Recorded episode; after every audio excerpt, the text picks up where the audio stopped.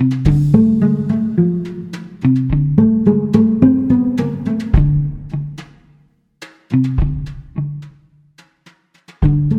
с вами подкаст «Что так можно было?». Сегодня мы пытались говорить о том, что такое плохо, что такое хорошо, но потом стали обсуждать, почему Росс изменил Рэйчел. Да и ладно, пойдет.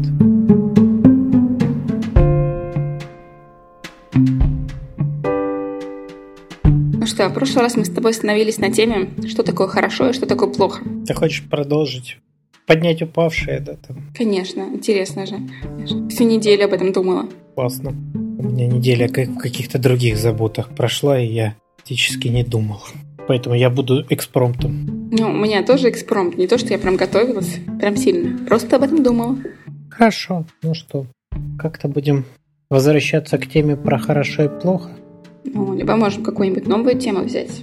Ну, нет, я думаю, что тема хорошо-плохо. Видишь, я настолько про нее не думал, что я даже не очень помню контекст, в котором... Я помню что-то, но не очень помню контекст, в котором она появилась. И не очень помню про... Ну, не очень знаю, вернее, про что... Чем она тебя заинтересовала. Ну, что ты к ней даже иногда возвращалась, похоже, мыслями за это, за эту неделю, за это время. Ну, конечно. Это же очень интересно. Кто, кто, кто когда решил, что такое хорошо, а что такое плохо? Мы же не можем сказать, что для всех одинаково людей вот это вот все хорошо, а вот это вот плохо. Ну почему? Некоторые а, люди считают, что им это известно. И ну, некоторые группы людей соблюдают определенные правила, в которых ну, вот прям достаточно отчетливо прописано, что такое хорошо, и ну, там перечислено сколько-нибудь пунктов, что конкретно очень плохо. И таких людей очень много, которые читают эти заповеди и используют их в своей жизни, соблюдают их. Ну, видишь, мы можем говорить про заповеди, а можем говорить про уголовный кодекс. Там тоже, в общем, несколько пунктов, ну, только там и побольше. И там тоже написано, что такое плохо, да, и даже написано в подробностях, насколько плохо это будет для вас. Не, ну если все-таки брать, что уголовный кодекс за аксиома, что там действительно написаны плохие вещи. Мне кажется, не самая этичная ситуация обсуждать, а, правильно ли написан уголовный кодекс, особенно а, в свете того, что написано про воровство, убийство. В общем, я его не читала, но, как говорится, имею какое-то смутное представление, что вряд ли там написаны хорошие вещи.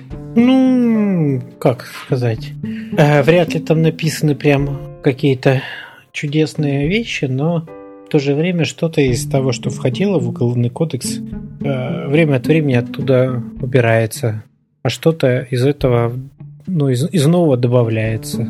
То, о чем, не знаю, раньше либо не считалось нарушением какой-то нормы, либо ну, не, не знаю, не могли представить о том, что такое возможно, и даже ну, не удосужились включить. Ну, так я сейчас на вскидку, конечно, не могу много примеров назвать, но совершенно точно из Уголовного кодекса Например, изъяли в какой-то момент статью за мужеложество. А, а она, она присутствовала. То есть в нашем уголовном кодексе, ну, по крайней мере, времен Советского Союза, такая статья точно присутствовала. Ну, сейчас это не считается чем-то э, предосудительным, но, по крайней мере, с точки зрения уголовного кодекса. А, знаешь, сходить, сходить проверить, что у нас там есть в уголовном кодексе. Мало ли что. Да, тем более, как, как это знаешь, расхожая эта фраза, клише такое про то, что незнание закона не освобождает от ответственности. Вот, вот это, это прям как раз про него. Незнание того, что написано в, в Уголовном кодексе, точно тебе не, не освободит от ответственности, когда тебе предъявят какое-нибудь обвинение. Буквально сегодня, вот если знаешь, чуть-чуть об...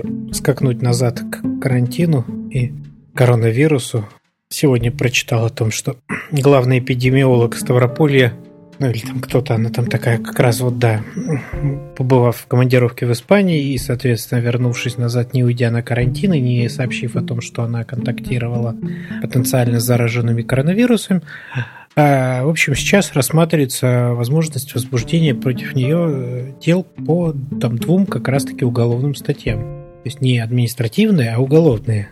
А, а значит, последствия могут быть ну, вполне такие весомые, то есть это может быть реальный срок.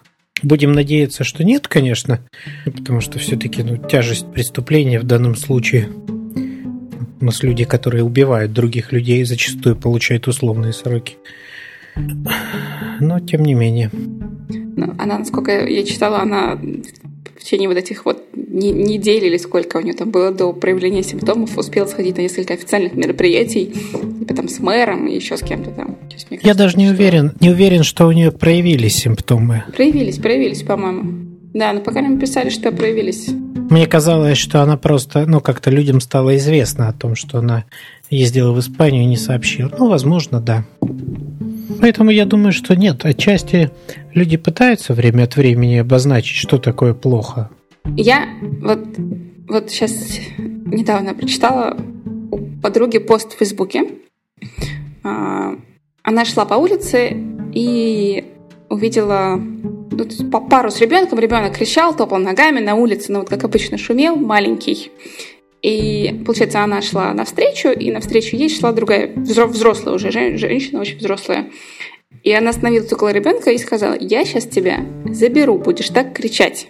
Соответственно, моей подруге в этот момент просто она взбесилась, начала кричать на эту бабушку, что-то как вы смеете чужому ребенку говорить такие вещи. Типа, это же неправильно, это плохо. Вы... Почему вы можете тебе позволить такое? Ну и, и так далее. Конечно, в это время родители с ребенком быстренько иритировались, потому что, мне кажется, на их взгляд было две сумасшедших. Кто из них поступил хорошо? Потому что на взгляд обеих сторон обе эти женщины поступили правильно. Одна провела воспитательный процесс, так как она его видит правильным. Напугать ребенка, чтобы он не кричал и успокоился. Но вот это вот тебя байка заберет, полицейский, я сейчас тебя заберу, тебя родители бросят. Что там еще могут сказать чужие люди чужому ребенку на улице? И вторая, моя подруга, которая вступилась, потому что для нее это является неправильным. И правильным для нее было вступиться и высказать свою позицию в очень агрессивной форме. Получается, что вот они обе считают, что они поступили правильно, а вторая поступила неправильно. Да, это так. И более того, каждый из нас, который сейчас будет слушать вот это вот, а, тоже, скорее всего, какую-то позицию займет. Скажет, что да, я, наверное, понимаю и вторую сторону отчасти, может быть, там, ну, это я толерантен и к любым мнениям, но все равно мне ближе какая-то сторона. Или мне не близка какая-то сторона, прям совсем-совсем не близка, да. Получается, что мы решаем, что такое хорошо, что такое плохо на основе какого-то своего жизненного опыта, каких-то решений, каких-то парадигм поведения. То, что нам говорили в детстве родители, я не знаю, или то, что нам говорят друзья. Я думаю, что, по крайней мере, в данной ситуации, да, бесспорно, мы точно опираемся в том числе и на вот этот самый опыт, в том числе и на то, что нам говорили какие-то значимые для нас люди. А, родители, учителя, друзья, те моменты, когда они становились для нас значимы. А, то, что мы прочитывали в значимых для нас книгах или в значимых для нас фильмах, э, воспринимали вот как некий стандарт поведения, из которого как раз и делался вывод, что вот так вести себя хорошо, вот так вести себя плохо. Ну, это одна часть, да, то, то, то есть то, что мы берем и ну, в каком-то смысле заимствуем, копируем, повторяем. И вторая часть, может быть, да, это про то, что мы не только опираемся на вот эти базовые какие-то штуки, но и обладая способностью поставить себя на чье-то место, такой эмпатией, начинаем примерять, как бы мне было с этим. Ну, то есть, если как твоя подруга могла бы думать. Ну, я сейчас пытаюсь, конечно, тоже встать на ее место и предположить. Но вероятность этого, мне кажется, достаточно высока, да? Что она, поставив себя на место ребенка, подумала бы, что мне бы не хотелось, чтобы меня мама вот так ругала, пугала, угрожала и так далее. Кричала на меня. И мне так не нравится, я считаю, что так недопустимо, это со мной так поступать нельзя. Ну и все это выразилось вот, вот в этом самом, да, что это плохо. Ну, то есть это не абстрактное хорошо и плохо, а это такое хорошо и плохо, которое мы благодаря нашей способности к эмпатии можем примерить к себе. Мне с этим было бы плохо. Ну и в этом смысле, наверное, это такой, знаешь, более, более точный вариант, что мне бы так не понравилось, да, вот со мной так, ну, точно не надо поступать. Для меня бы это было плохо. Но мы обычно редко проделываем этот шаг, мы просто ну, успеваем понять, что нам так не нравится, и говорим, ну, это плохо. Ну, это вот вторая часть, да, на основании чего мы делаем эти выводы. Но есть же еще вот эти а, слова или словосочетания установки. То есть э, слова с отрицательной коннотацией, которые, когда нам говорят, мы считываем это как отрицательную коннотацию, или когда мы говорим, это отрицательная коннотация. Э, я недавно, мне кажется, один из самых таких ярких примеров, это когда мужчине говорят, ты только об одном думаешь. И хоть бы кто сказал, это с положительной коннотацией, типа такой, «Эй, ты такой прикольный, ты только об одном думаешь». Нет, это всегда вот звучит, типа, ты такой плохой, только об одном думаешь. Ну, это ж такой языковой феномен, скорее про то, что некоторые обороты или некоторые э, слова приобретают вот эту самую негативную коннотацию, да. То есть язык заимствует это все, э, как вернее вбирает в себя, вот исходя, ну как на основании того, что происходит большой длинного периода времени истории. То есть, если взять слово нигер э, в английском языке и негр в русском языке, при всей их созвучности, в общем, Э, эквивалентности, такой вот смысловой, да, и там обозначается черный, ну, этим словом обозначает человека с черной кожей. А это очень разные слова. То есть, если в английском языке там действительно очень такая явно выраженная негативная, что ли, ну, такая э, вот это вот негативная коннотация, то есть негативная окраска у этого слова, то в русском языке это скорее нейтральная или, ну, может даже какая-то вполне быть позитивная. То есть я совершенно точно помню книги, в которых говорилось там, не знаю, негритенок, там, не знаю, подошел и просил вот чего-то. То есть, ну, это, это описывалось, то есть, да, представлялся в себе вполне себе такой маленький какой-то этот чернокожий это мальчуган, который, в, общем, даже исходя из самого слова, звуч... выглядел как-то в моей голове точно очень милым. Мне сейчас скорее интересный момент, что ну, в нашей голове же может быть очень много таких слов с отрицательной или положительной коннотацией, а, исходя из которых мы принимаем какие-то решения. Ну, можешь логику прояснить, пояснить тогда, потому что ну, совершенно точно в нашей голове много слов. Часть из них положительная, часть негативная, да. даже мат. Мне кажется, я вот сходу, конечно, я, наверное, вспомню только про деньги. То есть, типа, деньги — это плохо. Большие деньги зарабатывают, там, не знаю, плохие люди. Мое, я вспомнила, мое любимое — это, знаешь, а, бабушки, мне кажется, сейчас мама вряд ли, наверное, говорят, но бабушки говорили какие-то такие слова, что а, типа не улыбайся как дурочка. Что-то типа, что улыбаются счастливые люди на улице, типа только, только, только глупые, только дурочки. Ну, ты знаешь, я думаю, что да, ты вот приводишь пример скорее, ну, действительно, с какими-то запретительными штуками, да, и, ну, давление такое через, ну, через какое-то что-то негативное. Но ведь есть же и ровно такое же давление, которое оказывают э, взрослые люди, например, говоря как будто бы даже хорошие слова. Ну, например, ты должна быть щедрой, ты должна делиться. И ты, да, хорошая девочка должна делиться. И ты выходишь на улицу и ну, понимаешь, что вот сейчас вот ты со своей вышла любимой куклой, но мама-то сказала, что надо делиться. Начинается вот это внутренний такой раздрай. Но это же моя кукла, но я же хорошая девочка, да? А там же стоит вот еще невысказанное, что если ты не поделишься, ты будешь плохая девочка. А плохие девочек не любят. Почему? Мне всегда было, всегда было интересно, почему не любят плохих девочек? Почему не любят эгоистов? Почему всегда эгоистов никто не любит? Не, плохих девочек любят мальчики, известно же, да. А мамы не любят плохих девочек. Мамы, мамы не любят пос... плохих мальчиков. И, и девочек тоже, да. Им нужны послушные дети. И вот тогда они, этих послушных детей, говорят, что они должны быть хорошими. И вроде ничего внутри нас не противоречит. И дальше они описывают, что значит быть хорошими. И это еще зачастую может быть такая неоднозначное описание. Ну, в смысле, не, не полное. То есть в любой момент мама может еще расширить. Сказать, что для того, чтобы ты была хорошей, надо вот еще вот это.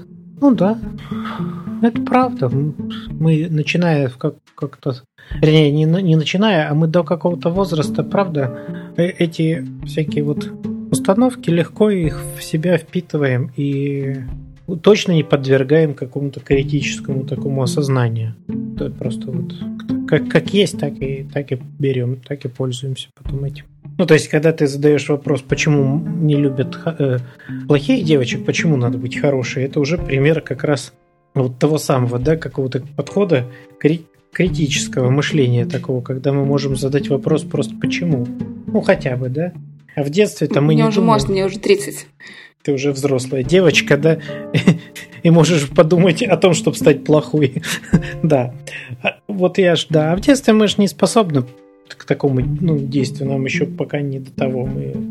Хочу, чтобы меня мама любила. Ну, простая цепочка. Для этого мне надо быть хорошим. А для того, чтобы стать хорошим, надо вот хорошо учиться, например. Не обязательно в университет потом пойти. Без этого никак нельзя быть хорошим человеком. О, злиться на маму плохо, да? Мне кажется, злиться вообще плохо. Не только на маму нельзя злиться, вообще нельзя злиться. Злых же тоже никто не любит. У тебя более расширенная версия, да, такая вот это, этого же самого. Не, не любят. Не, любят посл, послушных. Ну, в общем, с детством понятно, но то есть ребенок все-таки очень зависимое существо и во многом во многих отношениях. Есть же и взрослые, которые также себя ведут и думают, которых не случился вот этот вопрос «почему?». Я думаю, не только потому, что ребенок зависимый, да. А, ну, правда, это такая штука, которую нам... Ну, то есть не может ребенок вот все это через себя пропускать по первости. То есть ему все равно какие-то вещи приходится усваивать вот, вот именно в таком виде. Ну, то есть ему говорят, это вот так, это так, делай то, не делай этого. Если он каждый раз будет задаваться вопросом, почему нельзя засовывать пальцы в розетку и каждый раз проверять, ну, а типа, а вот в эту розетку, а вот в эту розетку, он не доживет. У него немного шансов дожить до возраста, когда у него появится э, представление о физике. И он сам сделает вывод, что в розетку пальцы засовывать нельзя. Это я к тому, что сам механизм выглядит вполне разумным. Да, но я сейчас вот эти вот Взрослые, которым в детстве говорили, что вот надо быть хорошим, мальчики не дерутся, не знаю, мальчики не плачут, что там еще могут говорить детям. Или наоборот, мальчики вот... дерутся. Вот ты, видишь, ты не в курсе про мальчиков. Вот, у некоторые мальчики как раз должны драться, потому что, а, и не важно, что он не умеет, что он боится, что он слабенький, когда ему там, да, папа объясняет, что надо уметь постоять за себя. Да, и вот, вот эти вот родители, которых так воспитали, они же точно так же воспитывают своих детей. Э, либо так же воспитывают, либо идут просто от противного. Ну, то есть, если ему сказали, что мальчик должен уметь постоять за себя, то... А, а ребенок пережил, но ну, это тяжело, не просто пережил, да, и помнит свои воспоминания, что как ему страшно было постоять за себя, тогда он постарается вместо того, чтобы разобраться с собой, ну и со своими переживаниями с детства, полностью оградить своего ребеночка. Вот мой-то сыночка ни за что, никогда в жизни не столкнется с необходимостью постоять за себя. Я прямо, прям вот уберегу его вот, вот, вот изо всех сил. Я огражу его от всех опасностей, от всех хулиганов. Он будет ходить со мной за ручку в музыкальную школу и обратно. И в школу его будем провожать до там, 9 класса. Это такое своеобразное, ну, то есть, по сути, ничем не отличающееся поведение. Слушай, а есть какой-то возраст, после которого мы становимся очень похожи на своих родителей? То есть, типа, если до 30 не пошел на терапию, то в 35 ты станешь как твоя мама или папа. Ну, смотря что значит станешь как. Если, если были какие-то вот такие моменты, которые ну, не проработались, то у нас есть риск действительно в чем-то их повторять или перейти на ну, ровно на против... Это, это, разницы между этими двумя вещами по большому счету нет. Ну что мы делаем, условно говоря, копируем принципиально мы все равно копируем поведение родителей. Ну, то есть, вот эту вот подачу такую, да, вот так правильно, вот так неправильно, делай так, так не делай, только подменяем знаки плюс на минус, минус на плюс и так далее. Ну, то есть, там, а, у одних мальчики не плачут, у других мальчики должны быть э, как девочки, вот, ну, а если он нечувствительный, то что-то мне это напоминает моего папу, нет. Давай-ка я это вот все-таки сделаю из него чувствительно, даже если... Я, это я продолжаю мысль о том, что мы можем занимать вот, и, вот такую позицию противоположную. А по сути, все равно оставаясь на... Ну, механизм тот же самый. Я не думаю, что мы копируем родителей дословно и буквально. Ну, так тоже бывает, но это не всегда и не об этом речь, когда говорят, что мы ну, что-то заимствуем. Мы скорее можем заимствовать определенные какие-то паттерны поведения, механизмы. Ну, то есть что-то, что более глубоко заложено, то есть что регулирует вот наши взаимоотношения с детьми, например. Это да. И я не думаю, что речь про возраст. При внешней несхожести мы все равно можем и, скорее всего, в чем-то будем напоминать наших родителей. Это нормально. Я не помню, была такая фраза, но она, конечно, из таких, знаешь, фраза из пабликов, что называется. Но смысл ее сводился примерно к следующему, что вот а, как-то мы взрослеем и начинаем быть самостоятельными, когда мы делаем то, что, то, что нам хочется. Ну, даже если это совпадает с мнением нашей мамы. Ну, это скорее для меня вот про вот эту возможность самому решать, что я делаю, вне зависимости от того, совпадает ли оно с маминым мнением, не совпадает. То есть вот избегаем вот этой вот такой контрзависимого поведения, когда мы делаем на зло маме отморожу уши, да? Слушай, ну мы же можем вот на зло маме отморожу уши делать абсолютно в любом возрасте. Конечно, и некоторые продолжают делать это всю жизнь. Недавно читал байку, опять же, ну раз уж это эта тема пошла, я думаю, там какая-то девушка рассказывала про то, что ну, все знают вот про то, что мама заставляет одевать шапку, на, вот, когда выходишь на улицу, потому что у тебя замерзнут ушки. Вот. И говорит, что там все мы делали так, что выходишь, заходишь за угол и снимаешь эту шапку, идешь, типа, вот я какой, значит, на зломаме снял эту шапку. И она делилась опытом, что она ей как раз доставляло особенное удовольствие, и она именно так и делала, что типа выходила из подъезда и снимала шапку, чтобы мама не просто так, что сняла, да, а чтобы мама видела, как она ее сняла, там, и грозила бы кулаком. Она говорит, и я шла вот с этой, значит, без этой шапки. Но как только заходила за угол дома, тут же ее напяливала, потому что, ну, уши реально мерзли. И мама в этом смысле была права. Мы можем, правда, это поведение сохранять. Ну, вот это такое протестное поведение, да. Ну, либо, правда, оставаться вот в некоторой зависимости от тех убеждений, которые нам подкинули и которые мы до сих пор, ну, как-то внутри себя, что ли, не осознали. У гештальт-терапевтов, ну, есть такая какая-то очень ходовая, что ли, фраза, да, э, про то, что мы их не переварили. Ну, очень, очень, очень, очень гештальт-терапия любит вот эти вот метафоры, связанные с едой. Вот, и как раз про то, что да, э, мы эти убеждения можем как-то заглотить целиком, не переживав, не переварив, а просто вот они у нас этим тяжким грузом болтаются. Ну, мне видится действительно это достаточно полезным и увлекательным процессом. Иногда увлекательным, иногда довольно, может быть, каким-то неприятным, да, но тем не менее. А это вот некое такое, знаешь, как раз поиск вот этих самых убеждений, которые есть и которые определяют мою жизнь, и их переваривание уже во взрослом возрасте. Как их искать? Я думаю, что можно попытаться, ну, какие-то, знаешь, внутри себя эти техники использовать, ну, то есть самому с собой остаться наедине и попытаться выписывать, там, выписывать свои эти убеждения и так далее. Но проблема в том, что они же у нас такие они у нас есть, и мы их не сильно видим. То есть они нам видятся очень естественными. Ну, типа, что э, большие деньги честным трудом не заработаешь. Э, нам очень сложно, знаешь, их, их, как-то обнаружить, потому что ну, это какая-то такая вещь, которая нас сопровождает всю жизнь. И нам сложно на нее посмотреть. Ну, это примерно как то же самое, что если я сделаю, там, не знаю, шаг с балкона, то я упаду мы же не сдаемся мысли, да, там вот, ну, вот какие такие очевидные вещи тоже выписывать в этот список. Ну, как это очевидно, да, что если я шагну, я упаду. И делать так не надо. И, в общем, для людей чаще всего это настолько же очевидная история, и она стоит где-то в этом же ряду, что больших денег я не заработаю, и, ну, что над этим думать? Какой смысл подвергать очевидные вещи сомнению? Ну, как то, что Земля круглая, да? Хотя некоторые считают, что она плоская, ну ладно. Вот. Поэтому я думаю, что это такая не сильно простая работа в одиночку находить вот эти свои убеждения. Иногда мы прям таки утыкаемся, да, вот в это внутреннее противоречие, когда мы, ну, с одной стороны, мы очень хотим уже жить хорошо, ну, обеспечено это все, но нам как будто что-то мешает. Мы избегаем работ, где ну, хорошо, хорошо платят, да, там саботируем их, там еще что-то.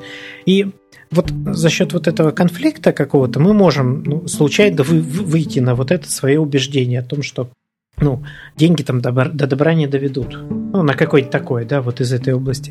То есть, когда у нас возникает вот уже прям совсем явное противоречие между тем, что я хочу, и тем, что в голове у меня продолжает твердить бабушка. Она говорит, что нет, не жили мы никогда хорошо, и, и не надо, да. Ибо раскулачат. Вот был у нас дед с тобой, значит, вот которого раскулачили. Когда-то пришли большевики и отобрали все. А его в Сибирь отослали.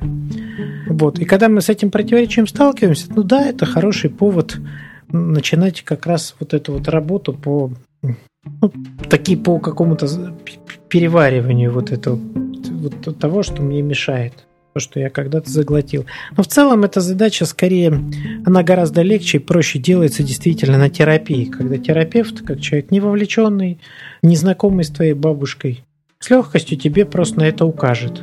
Ну, либо о том, что посмотри, у тебя вот есть такая история, да, и ты вот явно здесь упираешься вот в такую-то сложность. И поможет тебе даже сформулировать, как в твоей голове звучит вот это убеждение.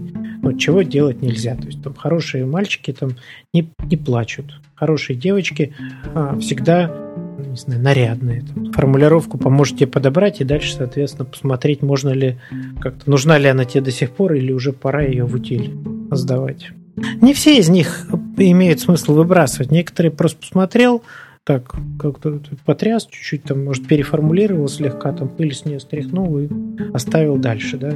Но если у тебя есть в голове там убеждение о том, что убивать это, в общем, плохо, то, ну, возможно, имеет смысл сохранить это убеждение.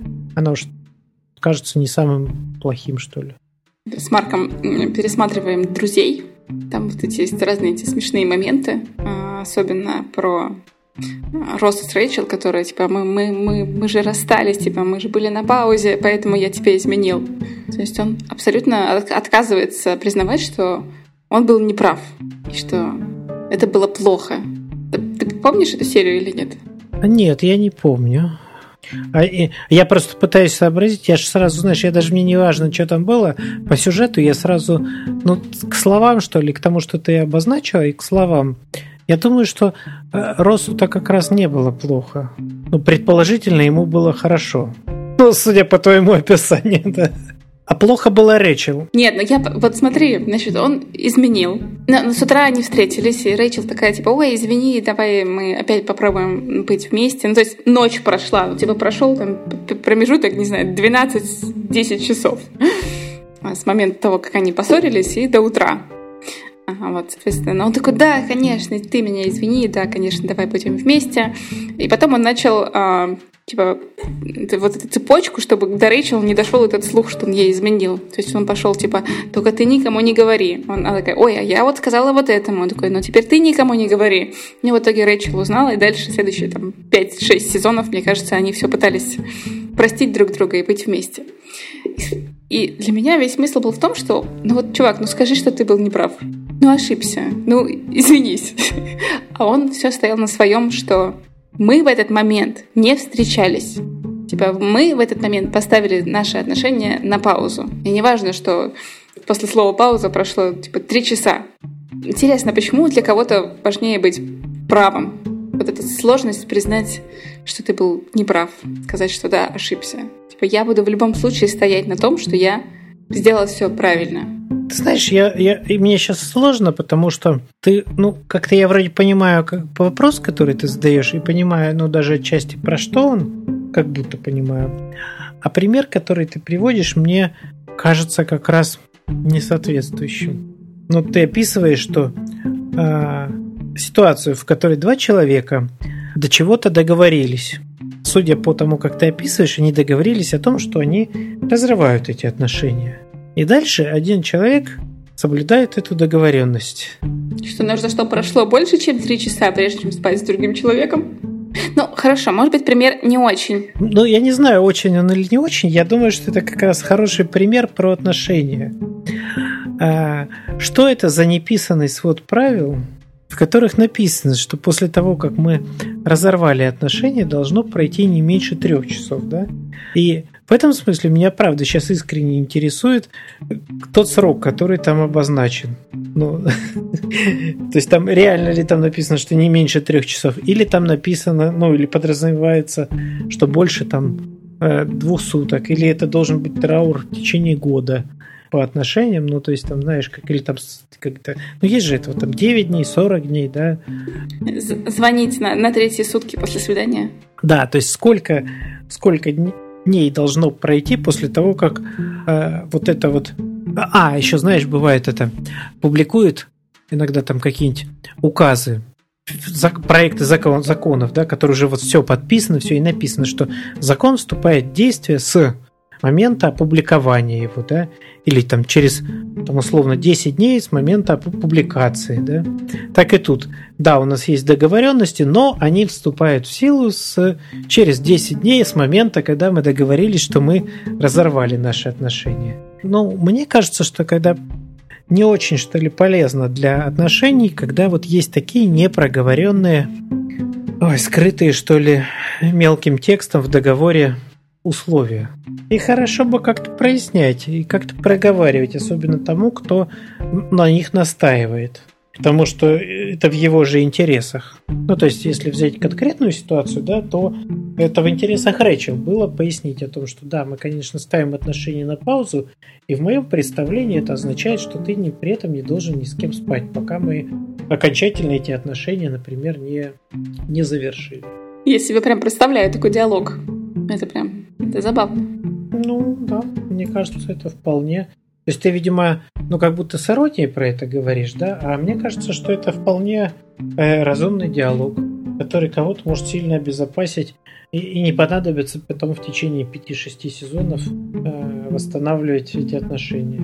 Но это же еще про эмоции. То есть не все делают э, разрывы отношений с холодной головой.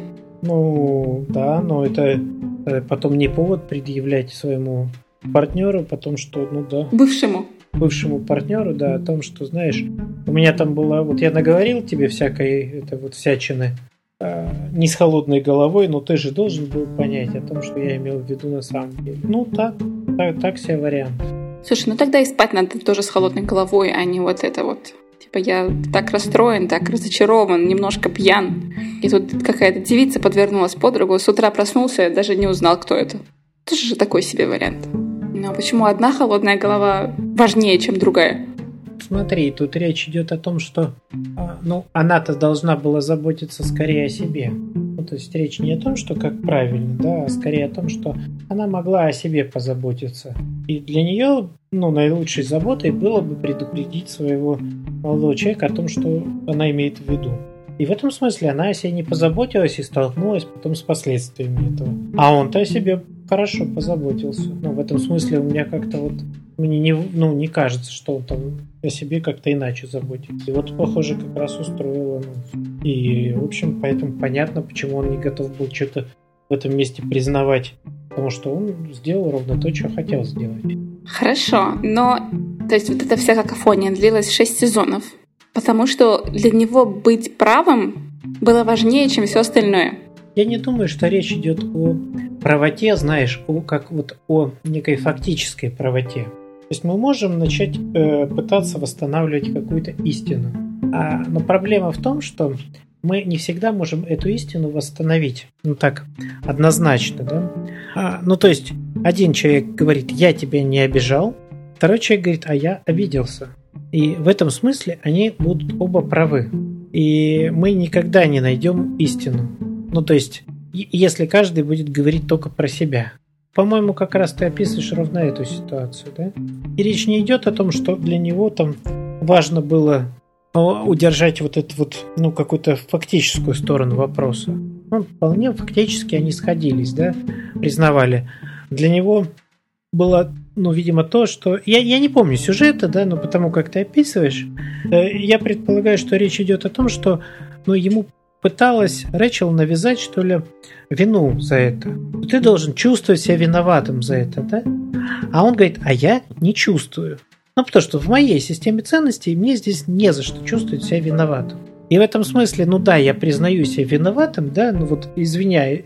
Ну, понимаешь, если я попрошу прощения, я скажу извините, да, то есть я признаю свою вину в каком-то смысле. И понятно, что мы можем это делать, ну как-то так, чтобы успокоить нашего партнера. Ну, это же все равно будет в каком-то смысле ложь, да, потому что я все равно буду знать, что я не чувствую за собой вины. А ты не думаешь, что это может быть какая-то защитная реакция? А то есть в любом случае быть правым, чтобы не чувствовать себя виноватым. Потому что это не знаю. Ну вот я не испытываю это чувство, потому что не нравится. Я думаю, что если человек э, всегда старается быть правым, то, возможно, за этим, ну, какое-то его, ну, какая-то его особенность присутствует. И там надо разбираться, какая именно. Ну, я могу нафантазировать сейчас, ну, не один вариант, почему это так. Я просто как-то скорее зацепился за конкретный кейс, который ты обозначил. То есть вроде как-то ты не говорил о том, что он во всем пытался доказать, что он прав. Он, он пытался доказать именно в конкретной ситуации. Я думаю, что как раз именно вот про это, да, ну про то, что но это действительно так. То есть человек может не чувствовать за собой вины, даже если он сделал что-то ну, вот такое. Но что второй человек считает, ну, как будто что, а я считаю, что ты должен за это, ну, ты мне сделал как-то... От, от того, что ты сделал, мне было больно. И тут такой тоже вопрос, да? Если я хотел сделать тебе больно, то, ну, это одна история, да?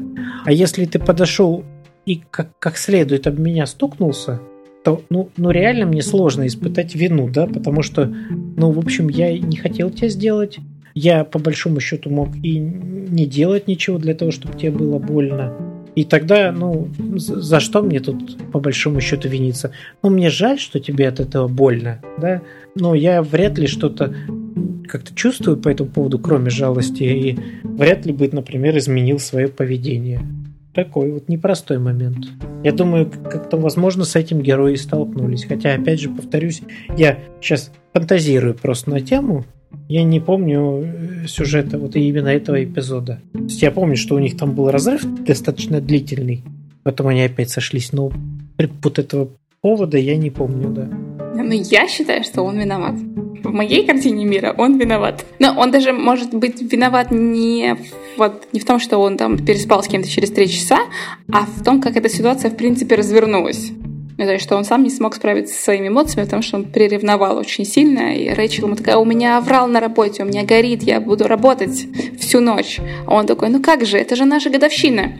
И приперся к ней на работу с корзинкой для пикника. Она такая, блин, я тебе сто пять раз уже сказала, меня тут Оврал. Мне срочно надо поработать. А он очень эгоистично был настроен. У меня нет никаких мыслей на тему того, вот всего вот этого предыдущего, да? То есть в этом смысле я вполне допускаю, что он там, ну, есть его в чем упрекнуть, и в, в чем он там как, как, как, как будто бы был виноват. Ну, то есть, если ему говорят, так не делай, он продолжает это делать, ну вот то, возможно, да, он, ну, как-то его можно было бы в этом даже как-то обвинять. Но мне кажется весьма странным обвинять человека в том, что он делает то, что, ну, о чем вы с ним договорились.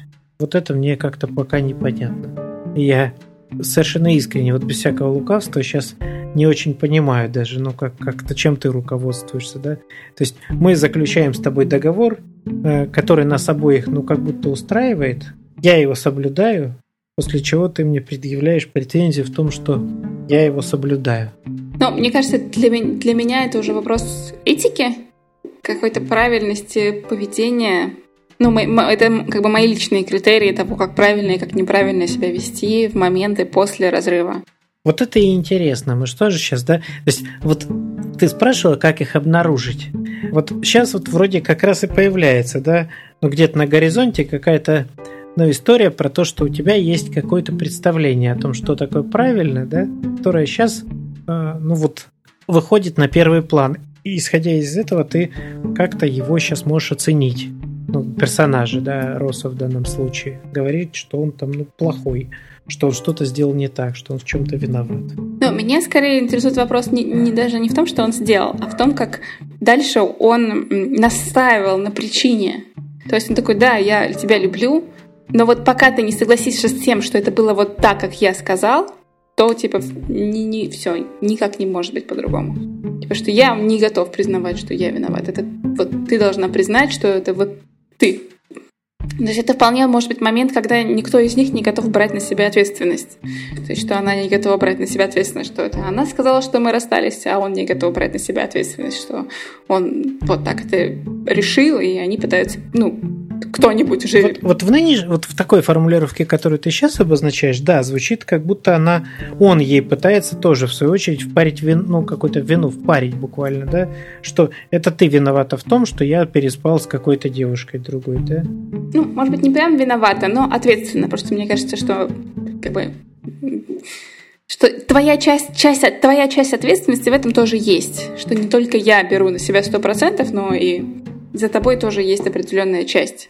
Вот это тонкий момент, тут бы, конечно, надо разбираться и слушать прям конкретные формулировки. Потому что действительно, ну вот в том, что они расстались, ее часть ответственности есть. И в том числе, ну как, как, как каким-то образом она, ну да, э, это последствия ее действий тоже, что он там ну, воспользовался этой свободой. Ну да. А если он пытается именно сказать, что это прямая связь, да, что у меня тут вот ну, я весь себя такой бедный, несчастный, тобой обиженный, просто был вынужден, у меня другого выхода нет, кроме как переспать с другой женщиной, ну, да, звучит так себе. Не, он просто говорит, что каждый раз, что мы же были э, типа на паузе, то есть типа наши отношения в этот момент не было, не было, поэтому типа я ни в чем не виноват. Хорошо. Вот, вот дьявол в деталях, да, я посмотрю этот эпизод, мне интересно теперь, да. Посмотри, да. Не, ну там потом просто дальше они все время будут возвращаться к этому, что и он все время будет говорить, типа, мы были на паузе, типа, у нас в этот момент не было отношений. Но ты, ты не ответила, да, сколько часов или дней или месяцев должно было пройти после того, как э, действительно вот эта договоренность вступила бы в силу? Слушай, я не знаю. Мне кажется, это всегда зависит все от а, отношений, как они заканчиваются, почему они заканчиваются. Но у меня всегда есть такая галочка в голове, что если они заканчиваются не на холодной голове, то есть вы неспокойно об этом говорите, а заканчивается каким-то скандалом, кто-то уходит хлопает дверью, но то надо все-таки прийти к разговору, когда вы сможете об этом поговорить более спокойно.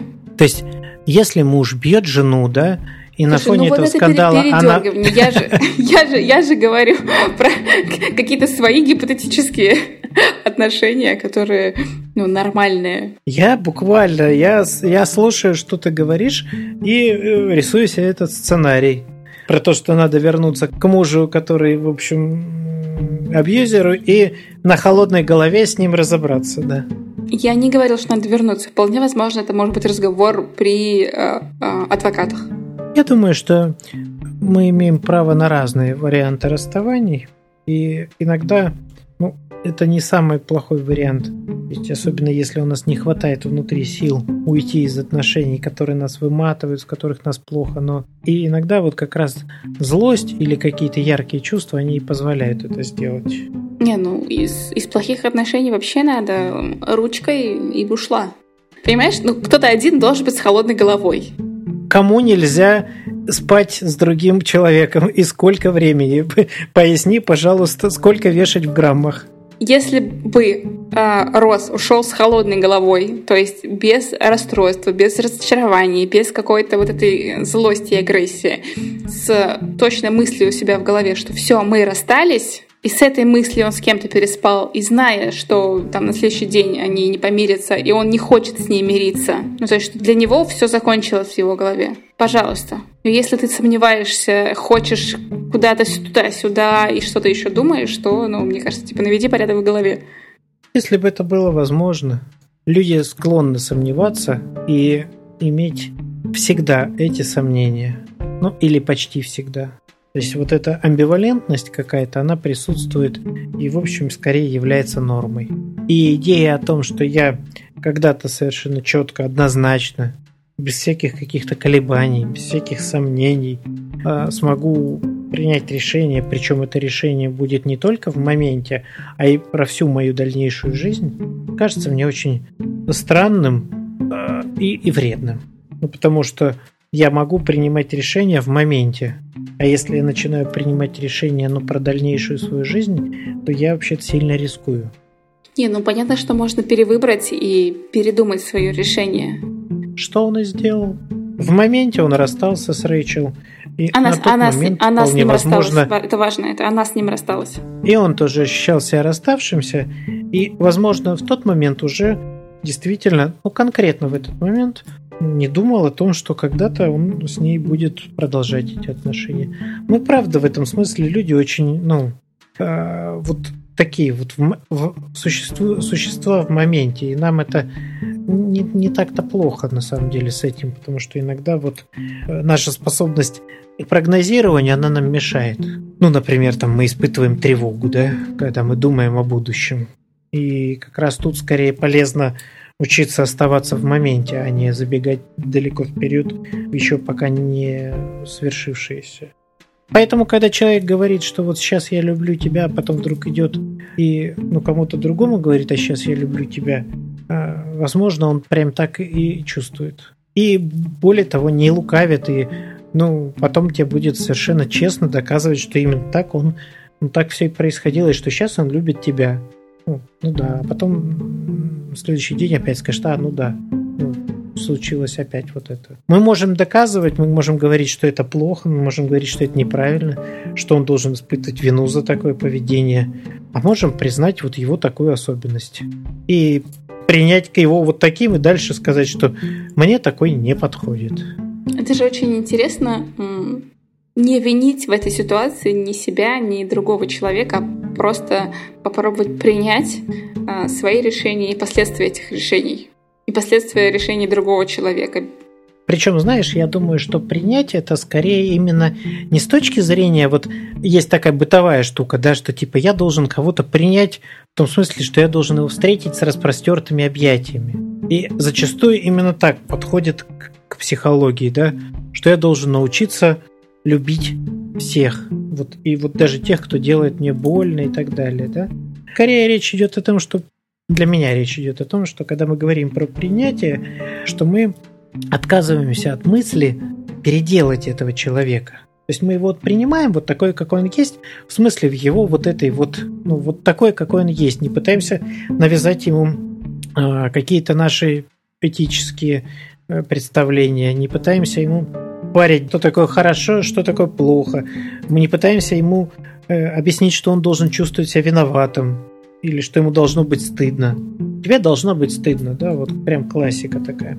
И дальше, вот принимая его таким, какой он есть, у нас есть еще дальнейший выбор, сказать, что а мне с этим человеком как-то нормально, вот с таким, каким я его принял, да, хочу ли я с ним оставаться, нужны ли мне с ним какие-то отношения, э, или мне пора уже срочно валить, потому что это для меня токсично.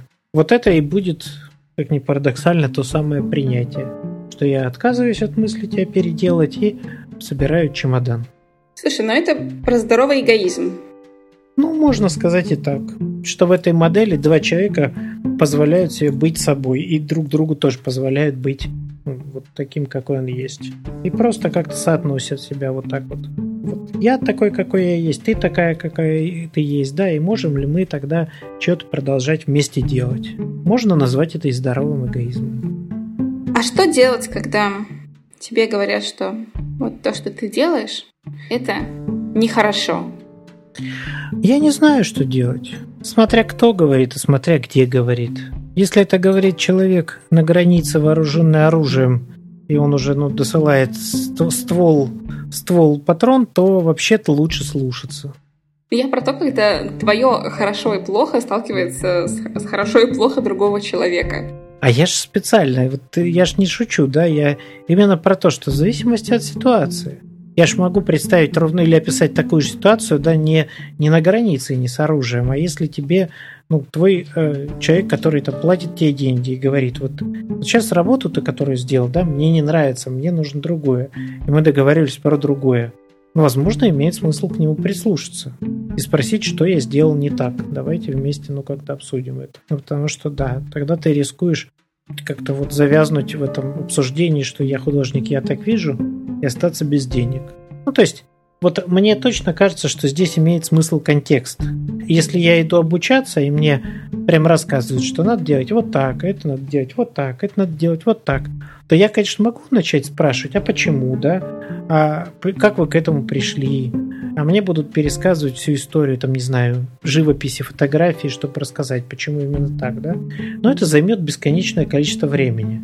Иногда есть смысл просто принять это как факт. Вот так хорошо, вот так правильно. И этим пользоваться. Но если тебя устраивает это, если тебе кажется, что человек, который это говорит, внушает тебе доверие, ну, и выглядит экспертом в той области, про которую он тебе сейчас что-то пытается впарить. А если это вот больше каких-то других вопросов касается, или люди вызывают у тебя недоверие, ну, возможно, имеет смысл ну, задаться вопросом, да, почему я должна отдать вам деньги?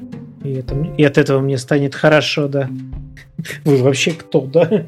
Почему я вас не знаю, а вы, а вы, ваша рука у меня в кармане, да? Ну, то есть я вот к тому, что, знаешь, мы вроде как-то говорим, но э, в то же время я вот сейчас бы не стал занимать ну, какую-то одну позицию вот в какую-то сторону. Я бы скорее, да, про то, что в зависимости от ситуации. В зависимости от ситуации и ну, традиционный ответ, если я нахожу какие-то внутренние вот эти вот убеждения и уже понимаю, что они мне мешают, ну, например, я хочу каких-то отношений, мне не хватает тепла и а, интереса со стороны других людей. Но у меня осталось э, какое-то странное убеждение о том, что ну, люди вообще-то людей полагаться нельзя.